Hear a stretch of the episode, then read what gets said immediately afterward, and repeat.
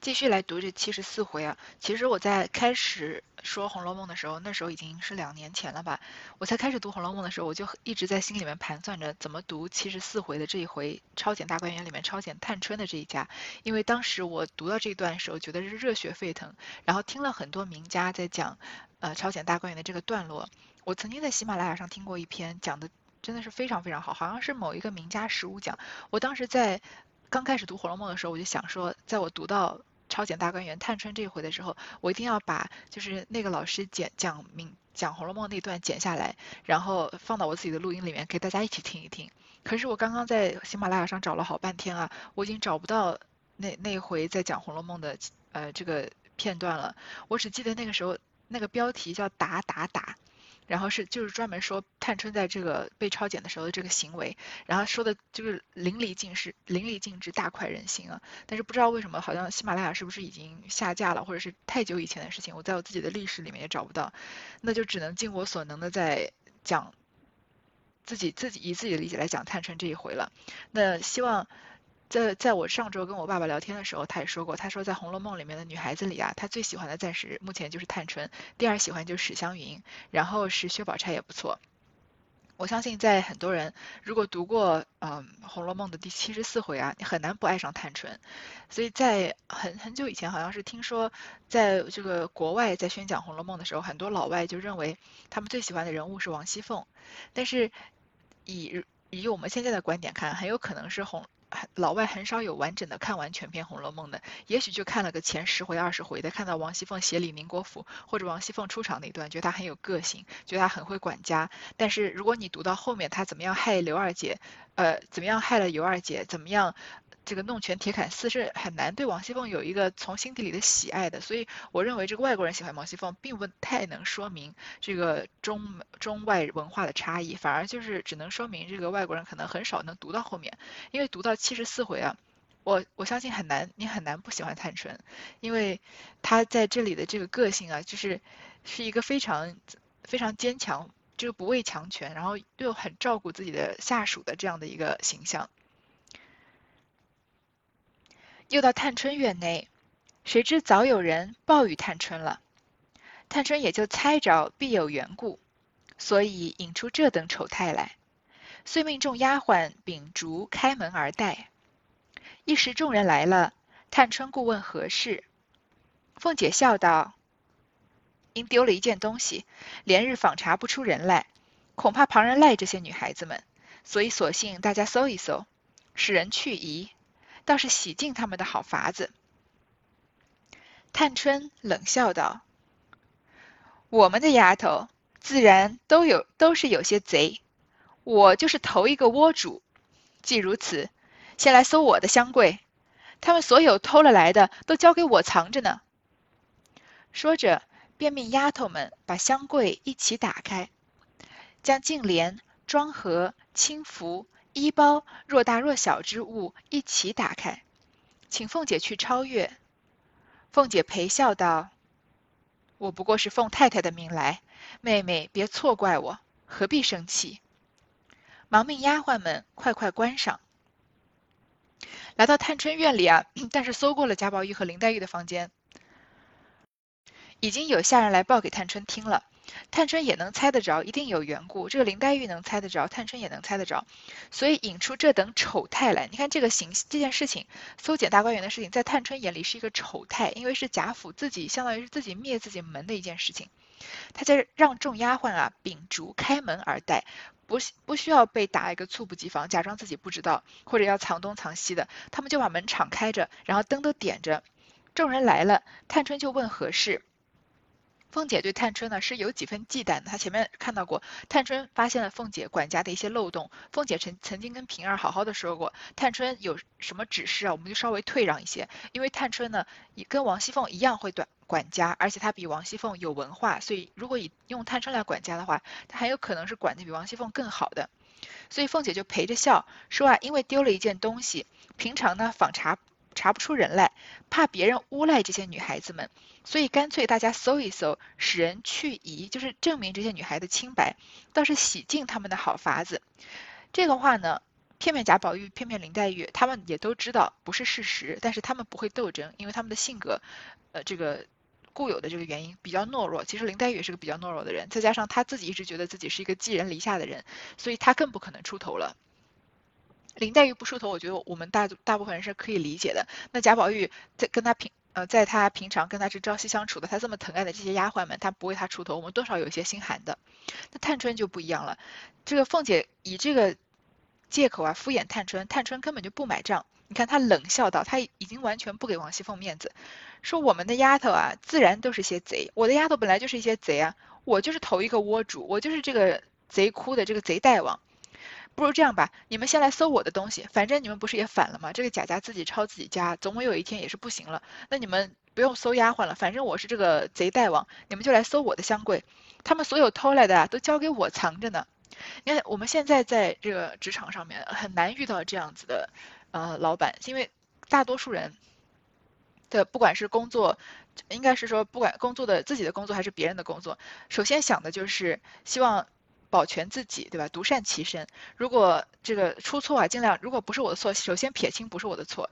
那这个只要是这个在别人犯错的时候不去踩一脚，或者别人立功的时候不去分一杯羹啊，基本上就可以说是个好同事、好老板了。那因为大多数的人连这个基本的事情都做不到。那如果说不仅是呃在这样的在这个基础上啊，在你手下的人做错了事情的时候，这老板会站出来，并不是说承担这个，是帮他掩盖这个责任，而是说这也确实是有我管理的责任的不当，或者是为这个，或者本来你也许是被冤枉了，或者是没有做错事，老板愿意为了你跟他同级的人，或者是更上级的人，嗯，这个辩论或者是争取你的，就是。表明你没有做错，这个事情不是你的错，或者说即使是你错了，那我作为他的老板，我也有责任。如果能做到这样的老板，那基本上就是能让下属死心塌地跟着干，不不说一辈子吧，干个十年八年这样的人，因为这样的人现在这样子的领导者在。不管是国家还是世界这个大环境上面都很难找得到，因为很多人都只顾着自己，想要自己往上升升职，所以眼睛都看着上面，所以看着底下的员工的人啊，其实很少。不管底下人是一两个人、一二十个人，还是一两百个人，都很少有人能受到这样的照顾。但是探春啊，就是这个这种千千里挑一的好老板。我在讲到探春的时候，总是忍不住说到这个工作上面、职场上面的事情，因为探春就是一个让人太敬佩的一个。这个上司了，如果能跟着像探春这样的上司啊，相信这个一个小团队的成长和这个效率都会非常非常的高，成长也会特别特别的快的。你看探春这里的表现，让我们就是非常非常的佩服。说你不是要搜吗？你就是来对了，我底下人就都是贼，我就是个贼王，你要搜就都来搜我。你说王善保家怎么敢去搜探春呢？他即使是邢夫人的心腹，说到底他也就是个奴才，他不可能去动主人的。但是探春呢，让丫把丫头们啊，把香柜一起打开，把所有女孩子这个贴身的净莲、妆盒、轻服、衣包，不管是化妆品啊，还是首饰啊，还是平常吃穿用度的东西啊，全部都打开，请凤姐去超越。这就是有点，你看我之之前说的吧，上一回的时候说被抄检是自身受到侮辱的。然后你现在想一想，如果你妈妈来翻你的书包，或者是如果你是年纪已已经有孩子的年纪，你去翻孩子书包，你孩子当着你面说。你你说的对，你来翻的对，我这个人啊，平常就是有事情瞒着你，反正我这人就是不三不四。不上路子，这个就是确实是需要你来查见我的。不如这样吧，那我们今天就查个痛快。然后你的孩子就把这个书包拉链拉开，把里面东西全部都打开，抖出来让你看。那其实反而下不来台的就是你了。当然，这个小朋友们或者是年轻人们不要轻易对自己父母 做出这样的举动，因为很有可能就是迎来一顿痛打。但是探春在这里这个举动让我们觉得特别舒服，她就是挡在了她的下人前面，就说你们要搜先搜我。凤姐呢，她不敢惹探春，陪笑着说啊。我不过是奉太太的命来，妹妹你别错怪我，你这个样子不就给我难堪吗？何必生气？救命丫鬟们快快关上。我们前面就看到这个探春在帮迎春出头，因为迎春丢了这个金凤的事情，然后嗯，他们这个一个一个媳妇儿就过来这边。跟迎春说你不去求情，我们也就不还你这个金凤。探春为迎春出头过，说唇亡齿寒，然后指着这个媳妇儿说啊，不可能指这件事情你是始作俑者，一定是有人在背后指使的。那个时候矛头就直指王熙凤，但是这个话呢，平儿没有去传，所以惜春呃这个迎春，对不起，探春对王熙凤啊已经是很很寒心了，然后他对不管是对王熙凤的人品啊，还是他管理的能力啊，探春都有很大的质疑。那王熙凤在这里呢，是探春往前一步，她就要往后退一步的，所以她陪笑着就说啊，不要错怪我，不要生气。平儿、风儿等忙着替四叔等关的关，收的收。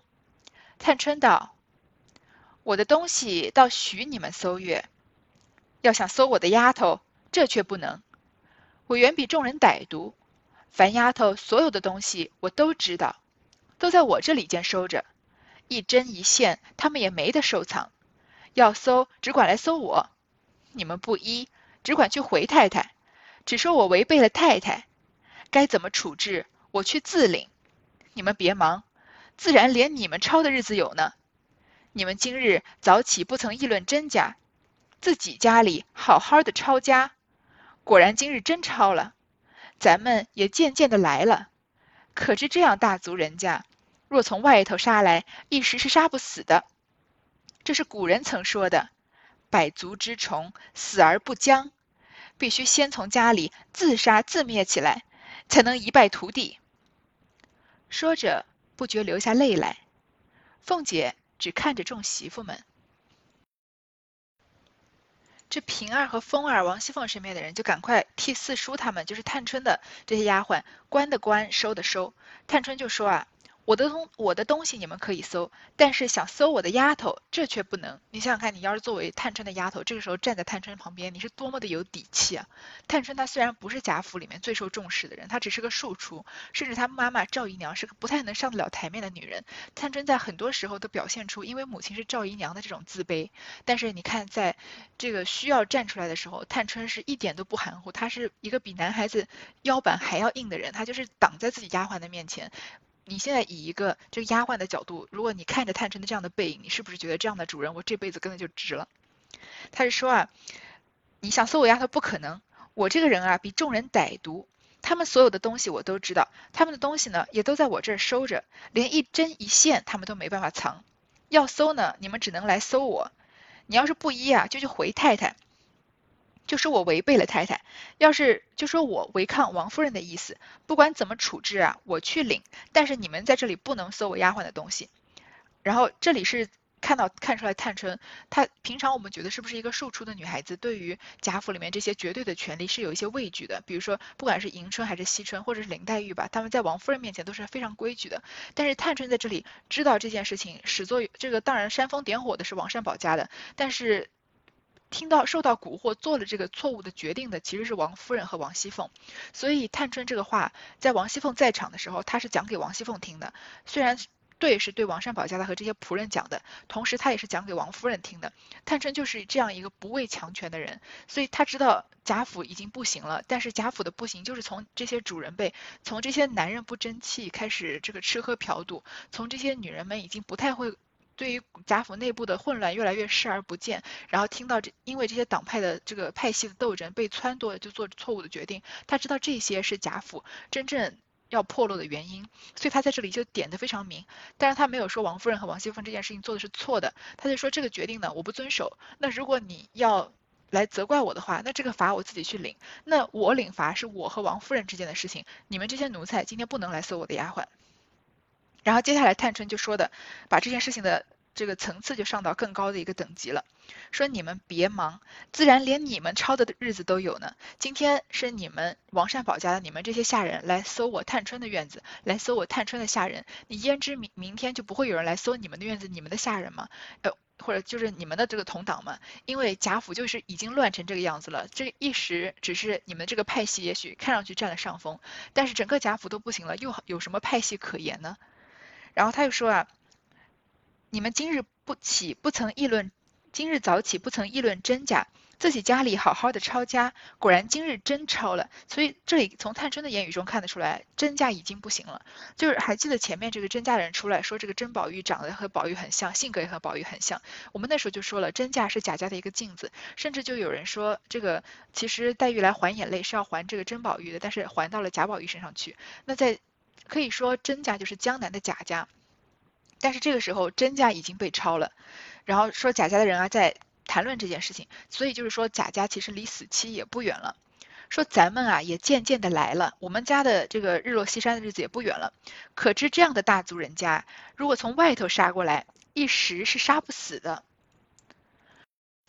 就是古人说的“百足之虫，死而不僵”这样子的一个大户人家，你要是以什么外部的势力来镇压他，他总有几天，他总有反抗的时候，就是不太可能被完全的吞噬，就好像我们。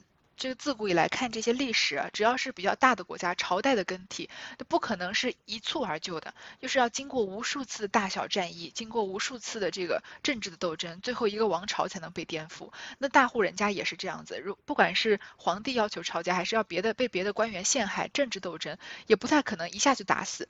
百足之虫，死而不僵嘛，因为这个虫子有这个一百条脚，它死的话，它它的腿还会动的，就是说所谓的这个瘦死骆驼比马大，它还是有一些。实力在的，但是呢，必须先从家里自杀自灭起来。探春这话说的是反话，别人害我们啊，我们是死不了的，一定要从自己家，从自己的这个根里面就烂掉，然后自己家里面把自己家这个窝给端了，不是自己把自己的王朝给倾覆了，这样才能一败涂地。说着啊，不觉流下泪来。其实探春。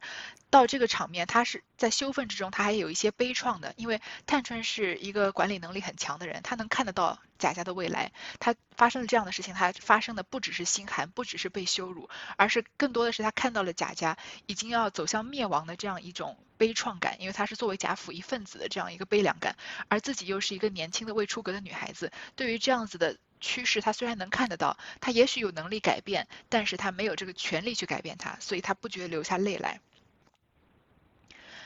周瑞家的便道：“既是女孩子的东西全在这里，奶奶且请到别处去吧，也也让姑娘好安寝。”凤姐便起身告辞。探春道：“可细细的搜明白了，若明日再来，我就不依了。”凤姐笑道：“既然丫头们的东西都在这里，就不必搜了。”探春冷笑道。你果然倒乖，连我的包袱都打开了，还说没翻。明日敢说我护着丫头们，不许你们翻了，你趁早说明。若还要翻，不妨再翻一遍。凤姐知道探春素日与众不同的，只得陪笑道：“我已经连你的东西都搜查明白了。”探春又问众人：“你们也都搜明白了不曾？”周瑞家的等都陪笑说：“都翻明白了。”这时候，探春把这件事情闹成这个样子，如果再闹下去就很难堪了，也许会惊动了贾母。那这件事情搞大了之后呢，其实谁也占不到便宜，而且这最后这个石井春意香囊的主人还没搜出来。这周瑞家的说呢：“那既然是这样子啊，女孩子东西都在这里，奶奶我们就去别的地方吧，也让姑娘呢好安寝好睡了。”凤姐就起身告辞，因为其实闹下去谁也说不过探春。探春就说呢，不让他们走，说等一等，你们可细细的搜明白了吗？如果明天再来搜啊，我可就不让你们搜了。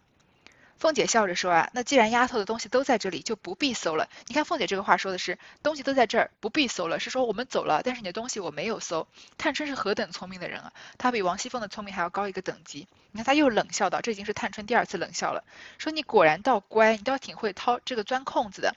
你连我的包袱都打开了，你这会儿说不必搜了，就是说没搜了，那就是说这个贼还有可能在我的房里了。但是其实你已经把连我的包袱都开了呀！明日如果你敢说是我护着丫头们，不许你们翻了，你最好现在就跟我说清楚。如果还要翻呢，不妨就再翻一遍。你看探春这里气势是很强的，这其实就《红楼梦》。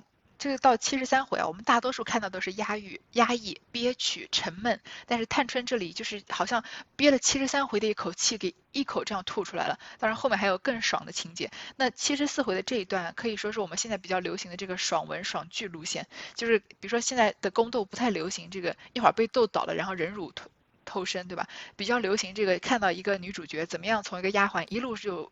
飞黄腾达变成了贵妃，所有害她的人都被她的智慧给压倒了。这样子，那这个情节呢，虽然不合理，但是让人看了很爽。就是因为平常生活中已经有很多的压力了，不想在娱乐的时候再看到这些沉闷的、让人伤心的东西，所以有时候看一看那样的剧，虽然没什么营养，但是至少让人心情愉悦。探春这一回啊，就是让人心情十分的愉悦。说你们。他他们要走了，有点这种灰溜溜的，灰溜溜的要走了。探春还说不准走，要翻再翻，不翻的话呢，明天也不要去告状。如果你要告状的话，你不如现在就翻清楚。凤姐就知道探春平常是与众不同的，只好陪着笑说啊，我已经连你的东西都搜查明白了。你看凤姐这里态度是很软的，因为也许她本人对于这次搜搜查呢本来就不太同意，所以到了探春这里态度这么强硬呢，凤姐又一改往日的这个强硬的形象，平时再加上他在探春面前本来就不太强硬，所以就是顺着探春的话说的。探春又问众人说：“你们也都搜明白了吗？”周瑞家们呢，就周瑞家的他们啊，就陪笑说：“都翻明白了。”这个周瑞家的是凤姐的心腹。那王善保家的本是个心内没成算的人，素素日虽闻探春的名，那是为众人没眼力、没胆量罢了。哪里一个姑娘家就这样起来？况且又是庶出，他敢怎么？他自是是邢夫人的陪房，连王夫人尚另眼相看，何况别人？今见探春如此，他只当是探春认真单恼凤姐，与他们无干。他便趁势要献好，因越重向前拉起探春的衣襟，故意一掀，嘻嘻笑道：“连姑娘身上我都翻了，果然没有什么。”凤姐见他这样，忙说：“妈妈走吧，别疯疯癫癫的。”一语未了，只听“啪”的一声，王家的脸上早着了探春一掌。探春登时大怒。指着王家的问道：“你是什么东西，敢来拉扯我的衣裳？我不过看着太太的面上，你又有年纪，叫你一声妈妈，你就狗仗人势，天天作号，专管生事。如今索性了不得了，你打量我是同你们姑娘那样好信儿，由着你们欺负她，就错了主意。你搜捡东西我不恼，你不该拿我取笑。”说着。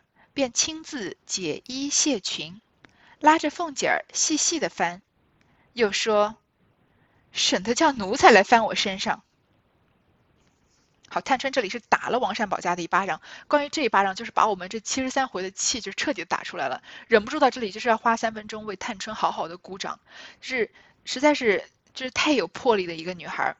这前面周瑞这凤姐已经算了，一有点灰溜溜了。周瑞家的作为王熙凤的那派的心腹也说算了，我们都翻好了。但这个王善保家的呢，他就是这种前面说过的这种又蠢又坏的类型。他是个内心没成算的人，虽然听闻过探春的名声，知道他管家很厉害，但是觉得是其他人啊没眼力、没胆量罢了，自己没见识，其实不太了解探春的性格。但是听别人的风言风语啊，就觉得哎，这些人肯定是没见过什么大世面，这个小姑娘还能翻出什么天来呀？哪一个姑娘家就这样起来，能厉害到什么样子？况且呢，又是庶出，他敢怎么？你看王善保家的人，就是现在比较这个有名的，就是比较典型的这种呃狗眼看人低的人。然后，如果是说现在的这些不不关不管是这个呃种族上的歧视，或者是对。这个比如说街边小贩这种职业上面的歧视，年龄上面的歧视，这个王王善保家这种人就是要首当其冲，他就觉得不就是个庶出吗？能怎么样？但是他不想想以这样的自自己的逻辑，别人是个庶出还是个主子，他不就是个奴才，他能怎么样？他不会这样想的。他自恃啊是邢夫人的陪房，那我跟的是贾家正经的主人，连王夫人这种管家的都要另眼相看，何况别个？就是探春能怎么样？怎么不能惹？他看到探春这样，看到探春好像很生气。这个话是跟凤姐说的，他以为范探春啊只是认真的单恼凤姐，以为他就是生凤姐的气，觉得这个时候不管是来讨好一下探春，还是给探春一下下马威，都能树立一下自己在这个下人面前的威严。他就要趁势献好，好像。表面上是来打个圆场吧，实际上说这个摊子是不是没办法收拾了？那我王善保家的来收拾，因为你探春还能怎么样呢？我就把这个，我就故意做个事情，然后就把这个呃话题绕过去了。他就越众越过众人啊，向前拉起探春的衣襟，故意一掀，轻轻的掀了一下探春的衣服，说连姑娘身上我都翻了，果然没有什么。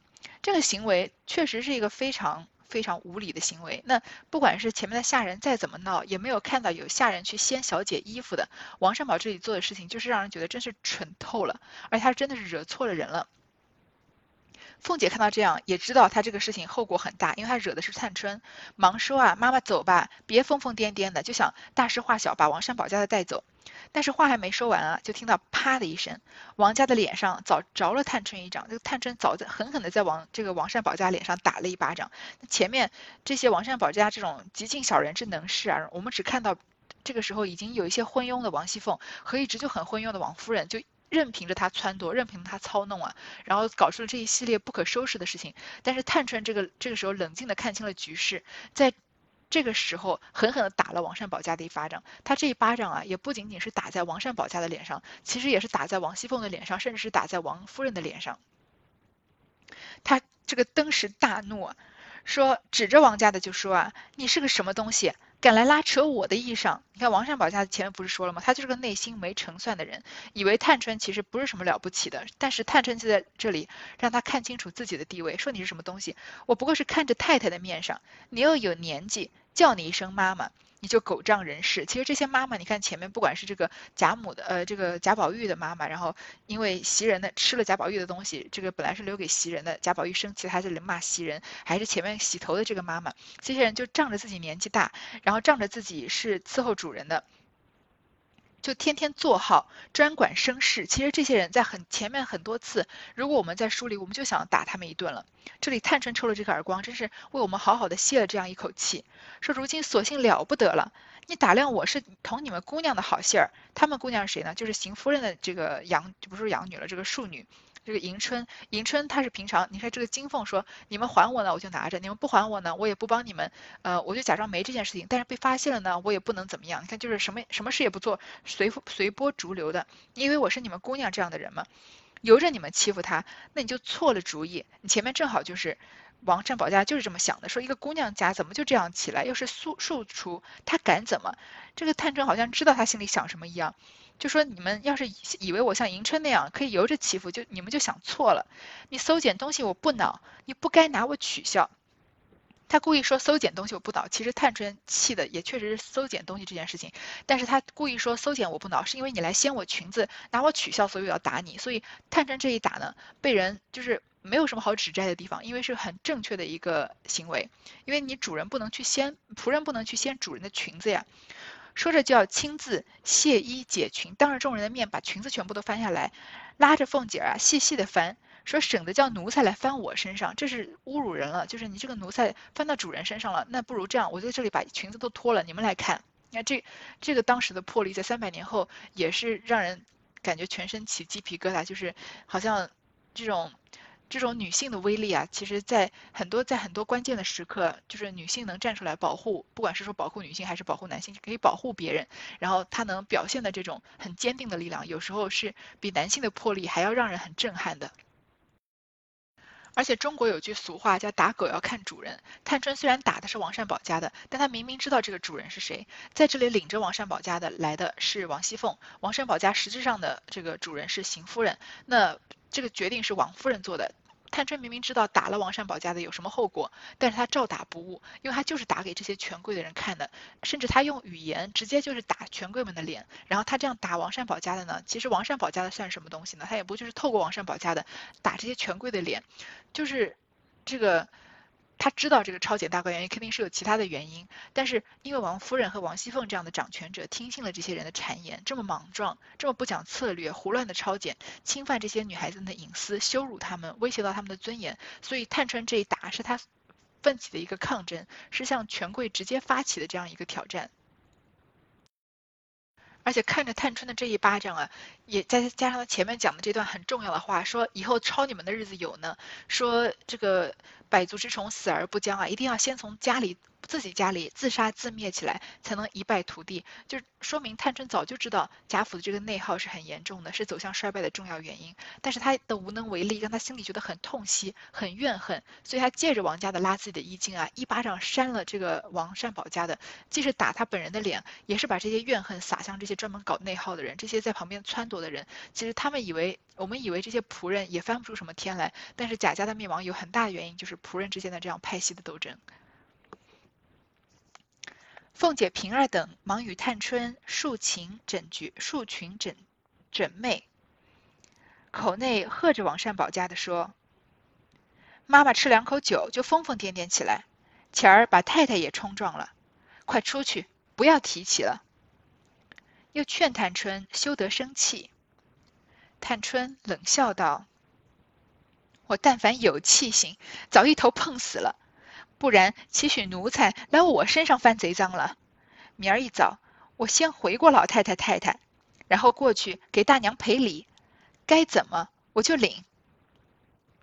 凤姐和平儿赶快就帮忙探春整理她的裙子，因为她刚刚把裙子都掀这个解开了，要给他们查，口内就骂这个王善保家的，说你吃两口酒就疯疯癫癫起来，也其实这里骂他也是护着他，因为这件事情再闹大闹大下去没有办法收场，所以故意说他是喝酒喝多了，疯疯癫癫的，之前把太太也冲撞过，说赶快出去不要提起了。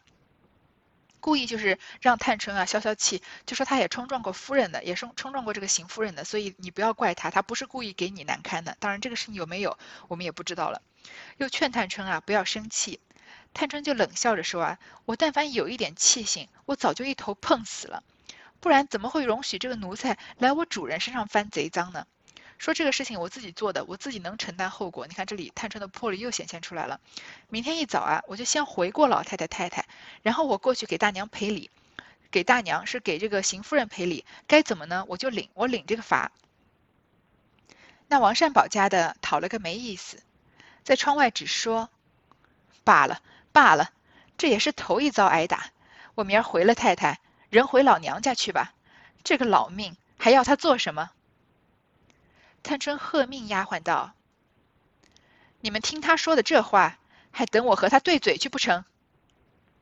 四叔等听说，便出去说道：“你果然回老娘家去，倒是我们的造化了，只怕舍不得去。”凤姐笑道：“好丫头，真是有其主必有其仆。”探春冷笑道：“我们做贼的人。”嘴里都有三言两语的，这还算笨的，背地里就只不会挑唆主子。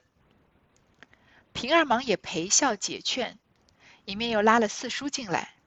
周瑞家的等人劝了一番，凤姐只待服侍探春睡下，方带着人往对过暖香屋来。彼时李彼时李纨犹病在床上，她与惜春是紧邻，又与探春相近。故顺路先到这两处，因李纨才吃了药睡着，不好惊动，只到丫鬟们房中一一的搜了一遍，也没有什么东西，遂到惜春房中来。这王善保家的被打了一巴掌，讨了个没意思，就在窗外故意说啊，罢了罢了，这也是我第一次挨打。其实这话也是说啊，邢夫人都没有打过我，跟邢夫人这么久，却被探春打了。说我明儿回了太太，就回老娘家去吧。我这个命还要他做什么呢？就是我就离开贾府吧。但是很多仆人离开贾府被这个遣走，也就是这个生命也可能会结束。当然，这个王善保家的不会，但他故意这么说，命还要他干嘛？这个也是某一种程度上的撒娇，但是王三宝家的这样说，探春怎么可能吃这一套呢？你看他对他的丫鬟说啊，你们听他说的这个话，还等我和他对嘴去不成？就这种垃圾，我都忍，我都这个没有兴趣直接跟他说话，你们过去帮我把这个话说完，把这个事情了结了。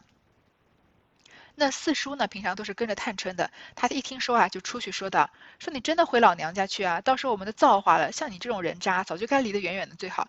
只怕你舍不得走，就怕你话这么说啊，人舍不得走呢。”凤姐这里笑着说：“四叔啊，说好丫头，真是有其主必有其仆。这个话里面含义也很多，肯定不是个夸赞。就说你这么伶牙俐齿，你看前面探春说这么一番啊，你也是个伶牙俐齿的。你们主仆两个人啊，合起来胆子都挺大的嘛。”探春又冷笑了，她冷笑道：“啊，我们做贼的人嘴里都有三言两语的，你们不是把我当贼一样搜吗？我们就是做贼的，都是会说话的呀。这还算笨的，背地里啊就只不会调唆主子。这里是故意就是说王善保家的，说我们四叔还算笨呢，不像这个王善保家的这么厉害，还会调唆主人了。你看这个话，你跟探春吵架，你怎么可能吵得赢？尤其是在你不占理的这个时候。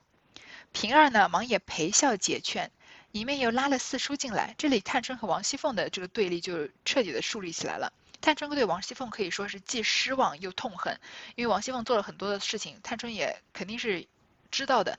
因为探春以她的管家能力，能看得出王熙凤怎么做假账，怎么因为可能不管是为了钱还是为了什么人情害了一些人。然后周瑞家的呢又劝了一番。凤姐一直到服侍探春睡下，才带人啊往对过暖香屋来，去了这个稻香村。那李纨呢还病在床上睡着了，所以这个事情他其实从头到尾不太知情。所以先先顺路啊来到这个这里，但李纨呢吃了药睡着，所以就不好惊动，他身体还不太好。到丫鬟房中啊，搜了一遍，也没什么东西，就到了惜春房中来。这一段呢，就是我认为在《红楼梦》里面是最让人爽快的一段。不知道通过不知道我的讲解有没有让大家体会到我内心的这种这种爽快，会每次读到的时候这种酣畅淋漓的这种这个痛痛快快的感觉。所以我说过，看到完这一回啊，我们也很难不爱上探春这个角色了。好，这段先读到这儿。